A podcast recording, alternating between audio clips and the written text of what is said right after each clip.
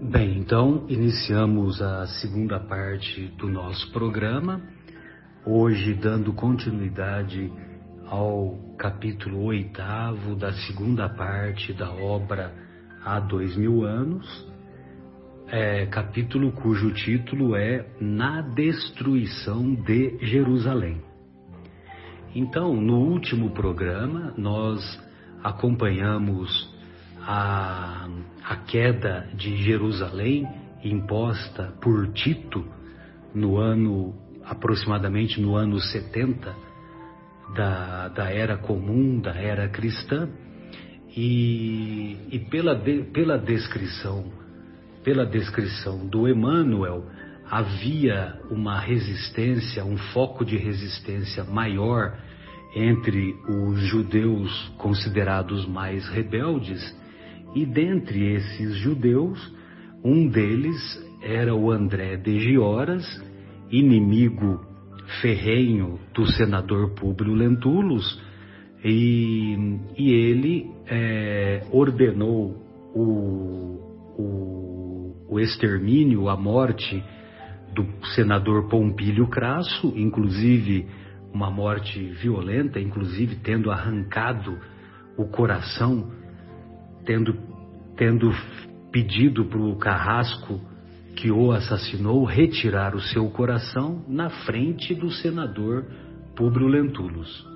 E logo em seguida, o, pop, o próprio senador Públio Lentulus não foi assassinado, ele teve, ele teve a sua vida poupada pelo André de Gioras, mas ele fez com que o próprio filho dele, Marcos, agora conhecido como Ítalo, é, usasse de uma brasa incandescente e, através da ponta dessa brasa, cegasse os seus dois olhos. E dessa maneira, eles foram conduzidos, logo depois, os romanos é, debelaram toda aquela, toda aquela resistência, os soldados romanos debelaram toda aquela resistência que ainda havia dos judeus, é, mataram alguns, inclusive o próprio Ítalo, e, e tornaram prisioneiros vários outros. Dentre esses prisioneiros, um deles era André de Gioras. E o André de Gioras, junto com vários outros prisioneiros, foram conduzidos a Roma. E lá em Roma, é, nós vamos encontrar que estava, estava para ser iniciado o desfile, o desfile das honras, das glórias, das pompas, quando era um fato muito comum na antiguidade, o, o exército vencedor é, pilhava, saqueava os bens da, daquela região que havia sido vencida e também tornava prisioneiros vários dos seus soldados. Então, nós vamos encontrar na descrição do nosso querido Emmanuel, ele diz assim: que desde as primeiras horas do dia começaram a agrupar-se às portas da cidade as legiões vencedoras desarmadas, vestindo delicadas túnicas de seda, ostentando soberbas auréolas de louro. Transpondo as portas da cidade, sob os aplausos estrondosos de multidões sem fim, foi-lhes oferecido esplêndido banquete, presidido pelo próprio imperador e seu filho. O imperador, no caso, era o Vespasiano e o filho era o Tito, o que comandou a destruição de Jerusalém. E a destruição de Jerusalém coincidiu também com a destruição do Templo de Jerusalém. E, e isso foi a confirmação de um vaticínio foi a confirmação de uma profecia que foi feita pelo próprio Mestre, quando disse para Pedro: Pedro estava todo admirado né, da grandiosidade do Templo de Jerusalém e, e fez esse comentário ao que Jesus, dirigindo-se para ele, disse que, que, não, que não haveria pedra, não restaria pedra sobre pedra nesse, nesse local. Então Jesus disse isso por volta do ano 33, mais ou menos, e, e a queda do, do templo de Jerusalém, a, a destruição da cidade como um todo e do templo em particular, ocorreu no ano 70, como nós vimos agora há pouco. Vespasianos e Tito, logo após as cerimônias do Senado, no pórtico de Otávio, encaminharam-se para a porta triunfal. Ali, ofereceram um sacrifício aos deuses e tomaram os símbolos do triunfo nas aparatosas festividades imperiais. Realizada essa cerimônia, pôs-se em marcha o grande cortejo, ao qual Públio Lentulus não faltou, com a secreta intenção de ouvir a palavra reveladora do chefe prisioneiro, cujo cadáver, depois dos sacrifícios daquele dia, seria atirado às águas do Tibre, de acordo com as tradições vigentes. Ou seja, todos aqueles que foram levados prisioneiros para Roma, depois seriam sacrificados, né, seriam mortos, e os seus cadáveres seriam atirados no rio Tibre, que é um dos rios que corta, que atravessa a cidade de Roma. Muito bem. É, o, então a intenção do senador Públio Lentulus não era acompanhar toda aquela cerimônia, acompanhar todo o desfile mesmo, porque ele se encontrava é, ele se encontrava cego. Mas a intenção dele era estar face a face com André de Gioras para ouvi-lo. Todos os troféus das batalhas sanguinolentas e todos os vencidos em número considerável eram levados igualmente em procissão na festa indescritível. À frente do cortejo imenso seguia incalculável quantidade de obras de ouro puro, enfeitadas de cores variadas e berrantes, acompanhadas de pedras preciosas em número incontável. Não só em coroas de fulgurante beleza, como também em estofos que maravilhavam os espectadores pela variedade, sendo de notar que todos esses tesouros eram carregados por jovens legionários trajando túnicas de púrpura com graciosos ornamentos dourados. Depois da exibição dos tesouros conquistados pelo triunfador, vinham a centenas as estátuas dos deuses, talhadas em marfim, em ouro, em prata, de tamanhos prodigiosos. em seguida aos deuses, todo um exército de animais das mais variadas espécies, entre os quais se distinguiam numerosos dromedários e elefantes cobertos de magníficas pedrarias. Bem, então, como nós havíamos dito, o, o exército que era vencedor, quando ele retornava para para o, o seu berço natal, então eles retornavam, eles retornavam com todos os produtos da pilhagem com todos os produtos do roubo é, que eram que eram realizados que eram realizados nos locais onde ocorriam as batalhas, o roubo dos vencidos e levavam os, per, os pertences, né?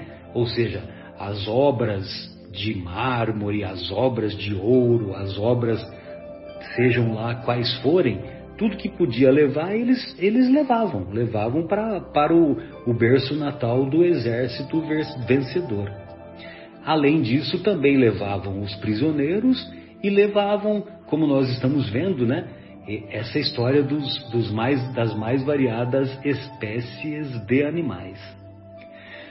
Acompanhando os animais, a multidão compacta e acabrunhada dos prisioneiros vulgares, exibindo sua miséria e olhares tristes, procurando ocultar dos espectadores impiedosos e irreverentes os ferros pesados que os manietavam.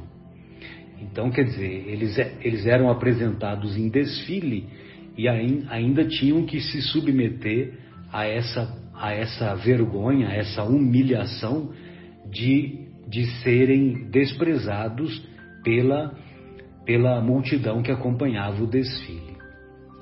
Após os prisioneiros sucumbidos, passavam os simulacros das cidades vencidas e humilhadas, confeccionadas com grandes confeccionados com grande esmero, sustentados nos ombros de soldados numerosos, semelhantes aos modernos carros alegóricos das festas carnavalescas. Havia representações de todas as cidades destruídas e saqueadas, de batalhas vitoriosas, sem faltar o arrasamento dos campos, a queda de muralhas e os incêndios devastadores. Depois desses símbolos eram os despojos riquíssimos dos povos vencidos e das cidades conquistadas, principalmente o, os povos de Jerusalém, carregados com muito desvelo pelos legionários sob os aplausos gritantes e irreverentes da turba que se apinhava por toda parte, desfilaram as estátuas representando as figuras de Abraão e Sara, bem como de todas as personalidades reais da família de Davi, e mais todos os objetos sagrados do famoso Templo de Jerusalém tais a mesa dos pães de proposição, feita de ouro maciço, de valor incalculável, as trombetas do jubileu,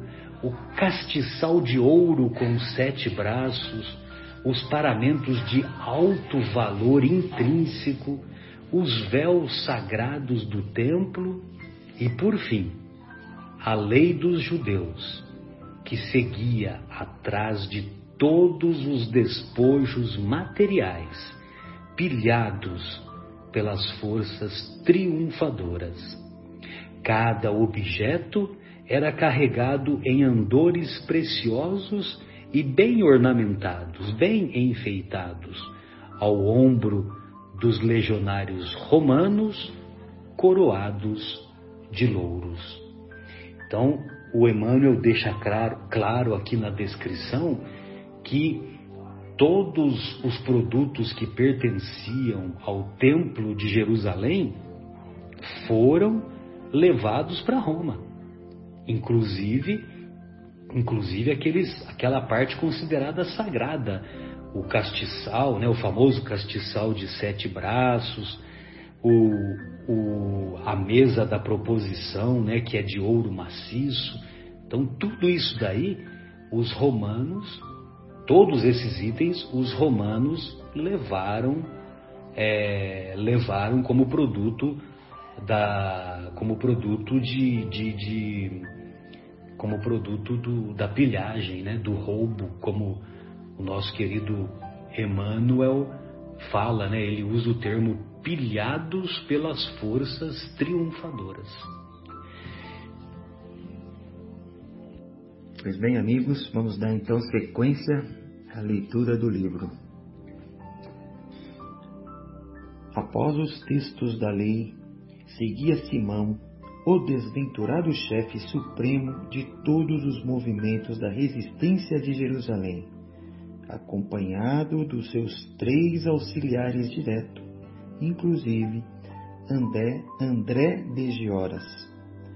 Todos esses chefes da longa e desesperada resistência vestiam de preto e caminhavam solenemente para o sacrifício, depois de exibidos em todas as comemorações festivas do triunfo. Bom, então eles seriam exibidos como um troféu e depois iriam para a execução, né? para o sacrifício. Vamos lá, vamos seguir. Em seguida, vinham os carros soberbos e magníficos dos triunfadores. Após a passagem deslumbrante de Vespasiano, desfilava Tito num oceano de púrpura, de sedas e de vermelhão, simbolizando o próprio Júpiter na embriaguez da sua vitória. No secto de honra, secto que é cortejo, né? no cortejo de honra, passava igualmente o senador valetudinário. Valetudinário significa fisicamente débil, né? Então passava o senador fisicamente débil e cego, não mais pelo prazer das homenagens, mas com o secreto desejo de ouvir a palavra de André, antes do trágico momento em que seu corpo balançasse sobre as águas lodosas do Tibre, no instante da consumação do último suplício sob os aplausos delirantes do povo. É, então, o, o senador, né, Publio Lentulus, queria ouvir as palavras do André, aquelas palavras que ele não terminou antes de ser atingido, né, por uma espada e cair cambaleante. Então ele queria ouvir do André o que ele tinha para falar e não conseguiu antes de, do André desde hora ser morto.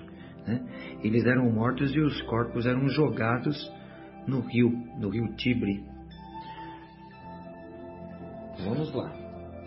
Após os carros imperiais dos vencedores e dos seus áulicos, áulicos é palacianos, né? mais íntimos, vinha o exército compacto, entoando os hinos da vitória, enquanto todas as ruas e praças, foros e pórticos, terraços e janelas se pejavam de incalculáveis multidões curiosas. Então estava lotado de gente, né? todos cheios, todas para assistir aquele, a, a, a, aquele cortejo, né? Aquele cortejo. O cortejo movimentou-se solenemente desde a porta triunfal até o Capitólio.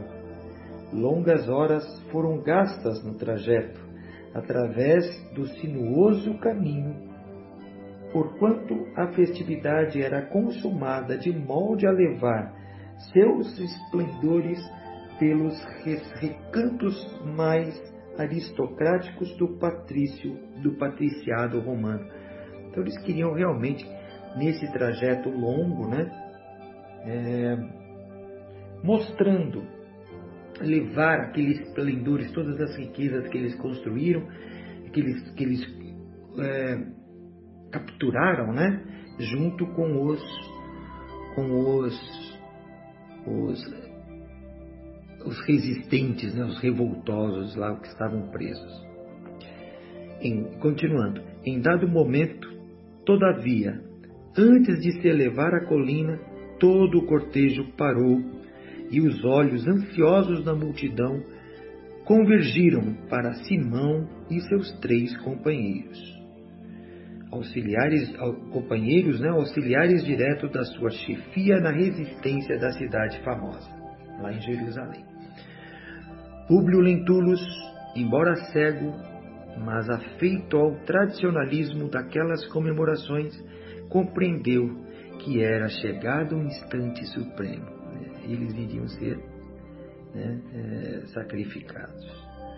Em virtude do seu caso especialíssimo e considerado a deferência que a autoridade julgava dever-lhe, o imperador preocupava-se com a sua situação no cortejo, recomendando ao filho, Dominiciano, atender a qualquer providência que viesse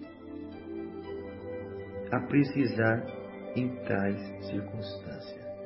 É, então o Tito né, é, recomendou ao, ao dominiciano que atendesse a qualquer coisa que o Públio solicitasse. Em dado momento, debaixo das vibrações ruidosas do delírio popular, procedia-se o flagício, ou flagelo, né?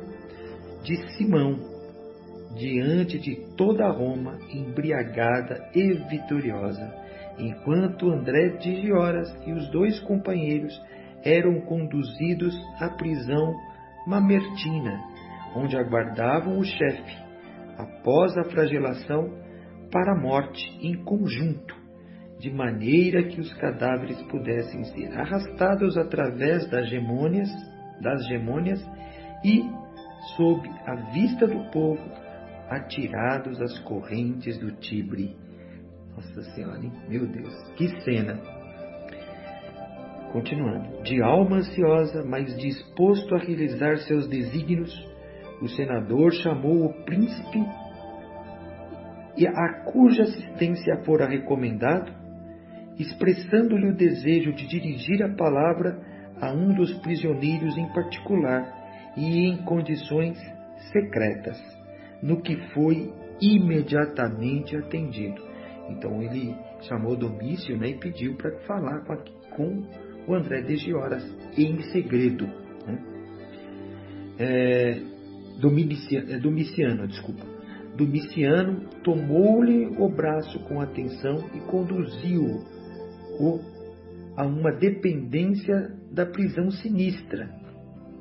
Determinou a vinda de André a um cubículo isolado e secreto, conforme o desejo de Públio, aguardando o fim da entrevista numa sala próxima, juntamente com alguns guardas Tão logo penetrou o condenado para o interrogatório do antigo político do Senado.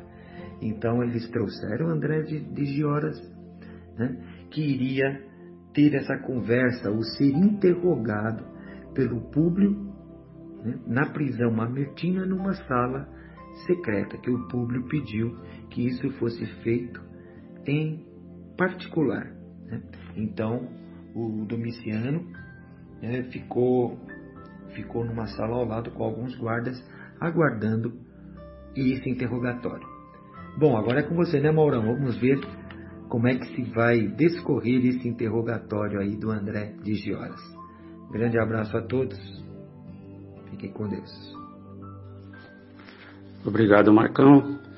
Então vamos dar continuidade a de onde o Marcos parou. Só uma observação: a gente vai entrar num diálogo muito interessante, eu diria, mas muito marcante e até emocionante, onde a gente vai ter duas almas conversando, duas almas sofridas pelos erros cometidos durante a sua passagem aqui no planeta. Então, continuando, é, defrontando-se os dois inimigos, sentiram uma estranha sensação de mal-estar. Públio Lentulus não mais podia vê-lo, mas se os seus olhos já não tinham a expressão emotiva, crestadas para sempre as, as pupilas claras e enérgicas, seu perfil ereto manifestava num largo gesto de aprumo as emoções decisivas que o dominavam. Aí Públio disse o seguinte: Senhor André, profundamente emocionado, contra todos os meus hábitos, provoquei esse encontro secreto, de modo a esclarecer minhas dúvidas sobre as palavras reticenciosas em Jerusalém no dia em que consumastes vossas impiedosas determinações a meu respeito. Só lembrando, no momento em que os olhos do senador foram sacrificados lá em Jerusalém, o André de Gioras disse algumas palavras, ou meias palavras, nas entrelinhas, e é isso que, que deixou aquela dúvida no senador, que ele está agora querendo saber o que, que ele quis dizer com aquelas relações. Não quero agora entrar em pormenores sobre a vossa atitude, mas tão somente informar-vos, nesse momento, em que a justiça do império vos toma a sua conta, que tudo fiz para devolver-lhes, para devolver-vos o filho prisioneiro, cumprindo um dever de humanidade, ao receber as vossas súplicas. Lembrando também que o André de Horas, em certa ocasião, procurou o senador para que tivesse piedade e devolvesse o filho. É disso que ele está falando o que na consciência do senador tinha sido resolvido, mas na prática, pela maldade dos, dos soldados na época, deram um destino diferente ao que o senador pretendia ao filho do André de Joras. Lamento que minhas providências tardias não alcançassem o efeito desejado, fermentando tão, tão violenta odiosidade em vosso coração. Agora, porém, não mais ordeno. Um cego não pode determinar providências de qualquer natureza em face das penosas injunções da sua própria vida, mas solicito vosso esclarecimento sobre a personalidade do escravo que me crestou a vista para sempre. André de Gioras estava igualmente abatidíssimo na sua decrepitude enfermiça, comovido pela atitude daquele pai humilhado e infeliz, fazendo o íntimo retrospecto dos seus atos criminosos. Naquelas horas supremas de sua vida, respondeu extremamente compungido: Senador Lentulus, a hora da morte é diferente de todas as outras que o destino assinala em nossa existência à face do mundo. É por isso, talvez, que sinto o meu ódio agora transformado em piedade, avaliando o vosso sofrimento amargo e rude. Desde que fui preso, venho considerando os erros da minha vida criminosa. Trabalhando no templo e vivendo para o culto da lei, da lei de Moisés, só agora reconheço que Deus concede liberdade de ação a todos os seus filhos, mormente aos seus sacerdotes, tocando-lhes, porém, a consciência no momento da morte, quando nada mais resta senão a apresentação da alma falida diante de um tribunal a que ninguém pode mentir ou subornar. Sei que é tarde para regredir no caminho percorrido, a fim de refazer os nossos atos, mas um sentimento novo me faz falar-vos aqui com a sinceridade do coração que, acicatado pelo julgamento divino, já não pode enganar a ninguém. Ou seja, a, o André de Giora começou a tomar consciência de tudo que ele fez de errado e de certa forma está tentando se redimir perante o juiz final. Porque nós temos livre-arbítrio e aqueles erros que a gente comete, de alguma forma a gente vai ter que corrigir.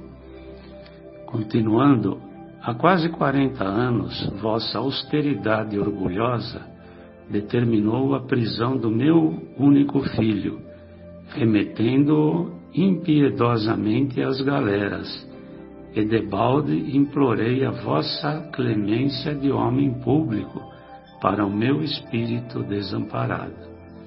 Das galeras, contudo, meu pobre Saul foi remetido para Roma, onde foi vendido miseravelmente no mercado de escravos ao senador Flamínio Severus. Nesse instante, o cego, o senador, que escutava atento e eminentemente emocionado, ao identificar naquela narrativa o algoz da filha, interrompeu-a perguntando: Flamínio Severus? Então aí eu deixo a narrativa por conta da nossa querida Vera. Um abraço, amigos. Vamos então continuar na narrativa aqui. Então ele interrompe a fala do André e questiona: Flamínio Severus? Sim, era também como vós um senador do império. Profundamente emocionado, ao ligar os fatos dolorosos de sua família à pessoa do antigo liberto, mas necessitando de todas as energias morais para dominar-se, o senador recalcou no íntimo a sua amargura, conservando-se em atitude de expressivo silêncio, enquanto o condenado prosseguia. Saul, todavia, foi feliz, abraçou a liberdade e fez fortuna, voltando de vez em quando a Jerusalém, onde me ajudou a prosperar. Mas devo revelar-vos que, não obstante os textos da lei por mim empregada, muitas vezes que nos manda desejar ao próximo o que desejaríamos para nós mesmos, não cruzei os braços ante a vossa arbitrariedade criminosa, jurando vingar-me a qualquer preço. Para isto, numa noite tranquila, roubei o vosso pequenino Marcos na vossa residência de Cafarnaum, de cumplicidade com uma de vossas servas, que mais tarde tive de envenenar. Gente, olha só. Para que não viesse a revelar o segredo e tolher meus sinistros propósitos, quando a vossa ansiedade paterna instituiu em Jerusalém o prêmio de um grande sestércio a quem descobrisse o paradeiro do pequenino. Lembrareis por certo da criada Semele, que morreu repentinamente em vossa casa. A gente leu esse trecho aqui, né, comentado no livro, logo no início do, logo no começo do livro, né, desse envenenamento da criada. E aqui ele relembra esse fato, né, contando então para o Públio Lentulus. Enquanto André de Giora se detinha na triste confissão que lhe tocava as fibras mais íntimas da alma, representando cada palavra um estilete de amargura, ali retalhar, retalhar o coração, Públio Lentulus chegava tardiamente ao conhecimento de todos os fatos, recordando os angustiosos martírios da companheira como esposa caluniada e mãe carinhosa. Impressionado, porém, com o seu silêncio doloroso, André continuava: Pois bem, senador, obedecendo aos meus sentimentos condenáveis, raptei o vosso filhinho, que cresceu humilhado nos mais rudes trabalhos da lavoura. Aniquilei, aniquilei a inteligência, favoreci-lhe o ingresso nos vícios mais desprezíveis pelo prazer diabólico de humilhar um romano inimigo, até que culminei na minha vindita em nosso encontro inesperado. Mas agora estou diante da morte e não sei enxergar mais a nossa situação senão como pais desventurados. Sei que vou comparecer breve no tribunal do mais íntegro dos juízes, e se vos fosse possível, eu desejava que me desseis um pouco de paz com o vosso perdão. Olha só, André confessa tudo o que ele fez com o filho querido de Publio Lentulus, né, o pequeno Marcos. Olha que condições que esse menino cresceu, que condições ele foi exposto. E agora, no fundo, né, agora no fim, né, prestes a ser morto, André vem e pede perdão a Publio Lentulus, reconhecendo que eles são pais desventurados nesse todo esse processo. O velho senador do império não saberia explicar as suas profundas dores, ouvindo aquelas revelações angustiosas e amargas. Ouvindo André, sentia ímpetos de perguntar pelo filhinho, em criança, por suas tendências, pelas suas aspirações de mocidade. Desejava inteirar-se dos seus trabalhos, das suas predileções, mas cada palavra daquela confissão amargurosa era uma punhalada nos seus sentimentos mais sagrados. Acho que aqui a gente pode entender bem como ele se sentiu, né? Qual estátua muda do infortúnio? Ainda ouviu o prisioneiro repetir, quase em lágrimas, arrancando-o das suas divagações sômbrias e tormentosas. Senador, insistia ele, suplicando tristemente, perdoai-me. Quero compreender o espírito da minha lei, apesar do último instante. Revelar meu crime e dar-me forças para comparecer diante da luz de Deus. Gente, um... eu paro aqui, né? A minha participação aqui, mas queria deixar meu comentário que toca o coração essa cena aqui. Você imagina uma vida inteira, né? E no fim ser revelado dessa forma, ter todos esses infortúnios, né? E coitado, Marcos, o pequenino Marcos, né? Foi uma vítima de toda essa raiva, desse rancor de ambos, né? Porque tudo começou com aquela pedra que foi atirada em Lívia. Talvez propositadamente, talvez um acidente, talvez não queria realmente acertar a, a Lívia, mas a gente não sabe o que, que poderia ter passado e tudo isso ocasionou tanto ódio, tanto rancor, que comprometeu tantas almas em uma encarnação. Nossa, é muito triste, muito doloroso a gente saber de tudo isso, né? Mas é isso aí. Agora, acho que continuo agora com o Fábio. Isso, Fábio, né, Fábio, agora? Bom, então, como a Vera é, nos narrou, né, é, o senador então ficou ciente de quem era Saul,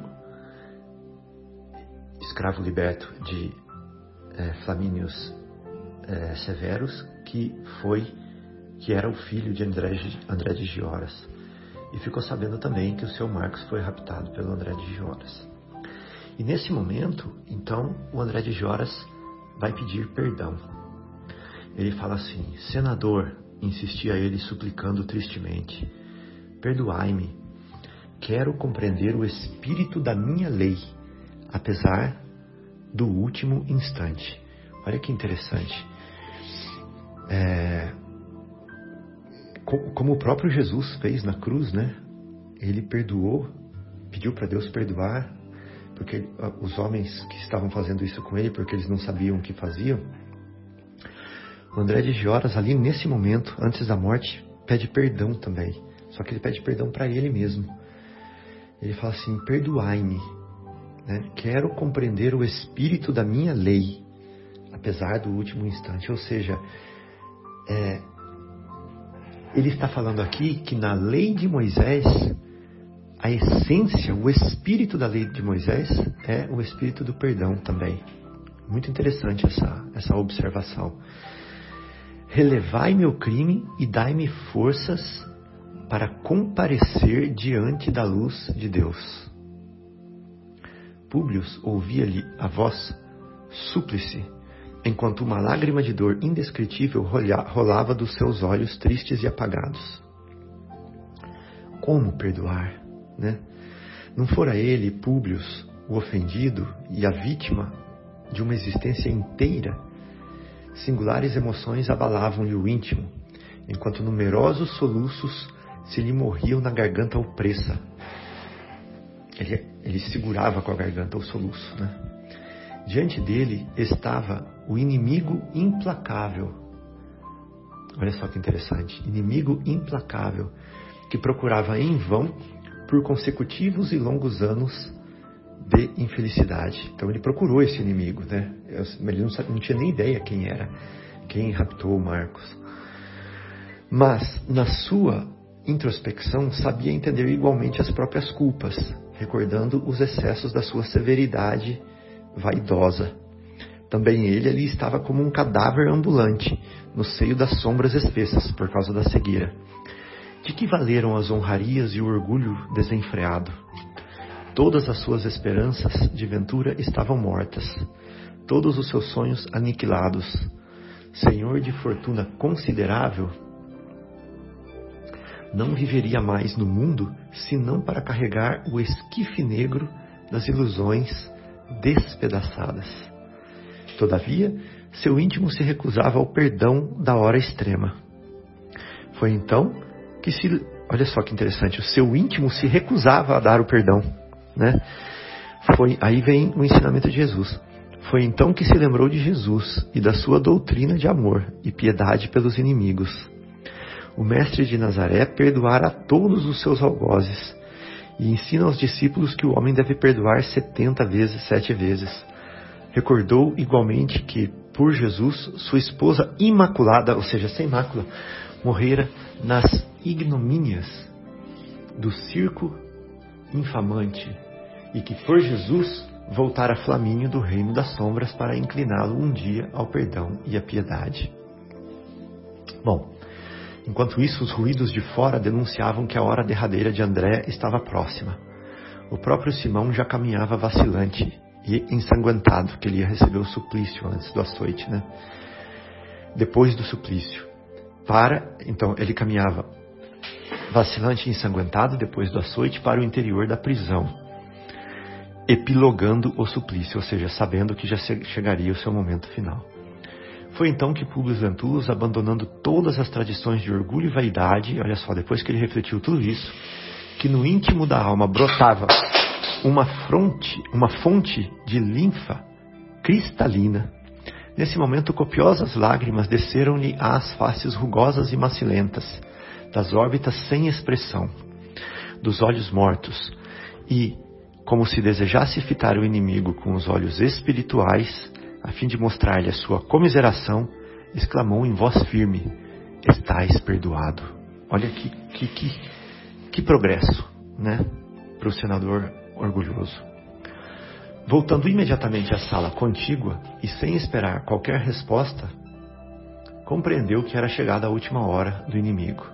Daí a minutos, o cadáver de André de Gioras era arrastado às gemônias para ser atirado ao rio Tibre silencioso. O senador nada mais percebeu do restante das numerosas cerimônias no templo de Júpiter.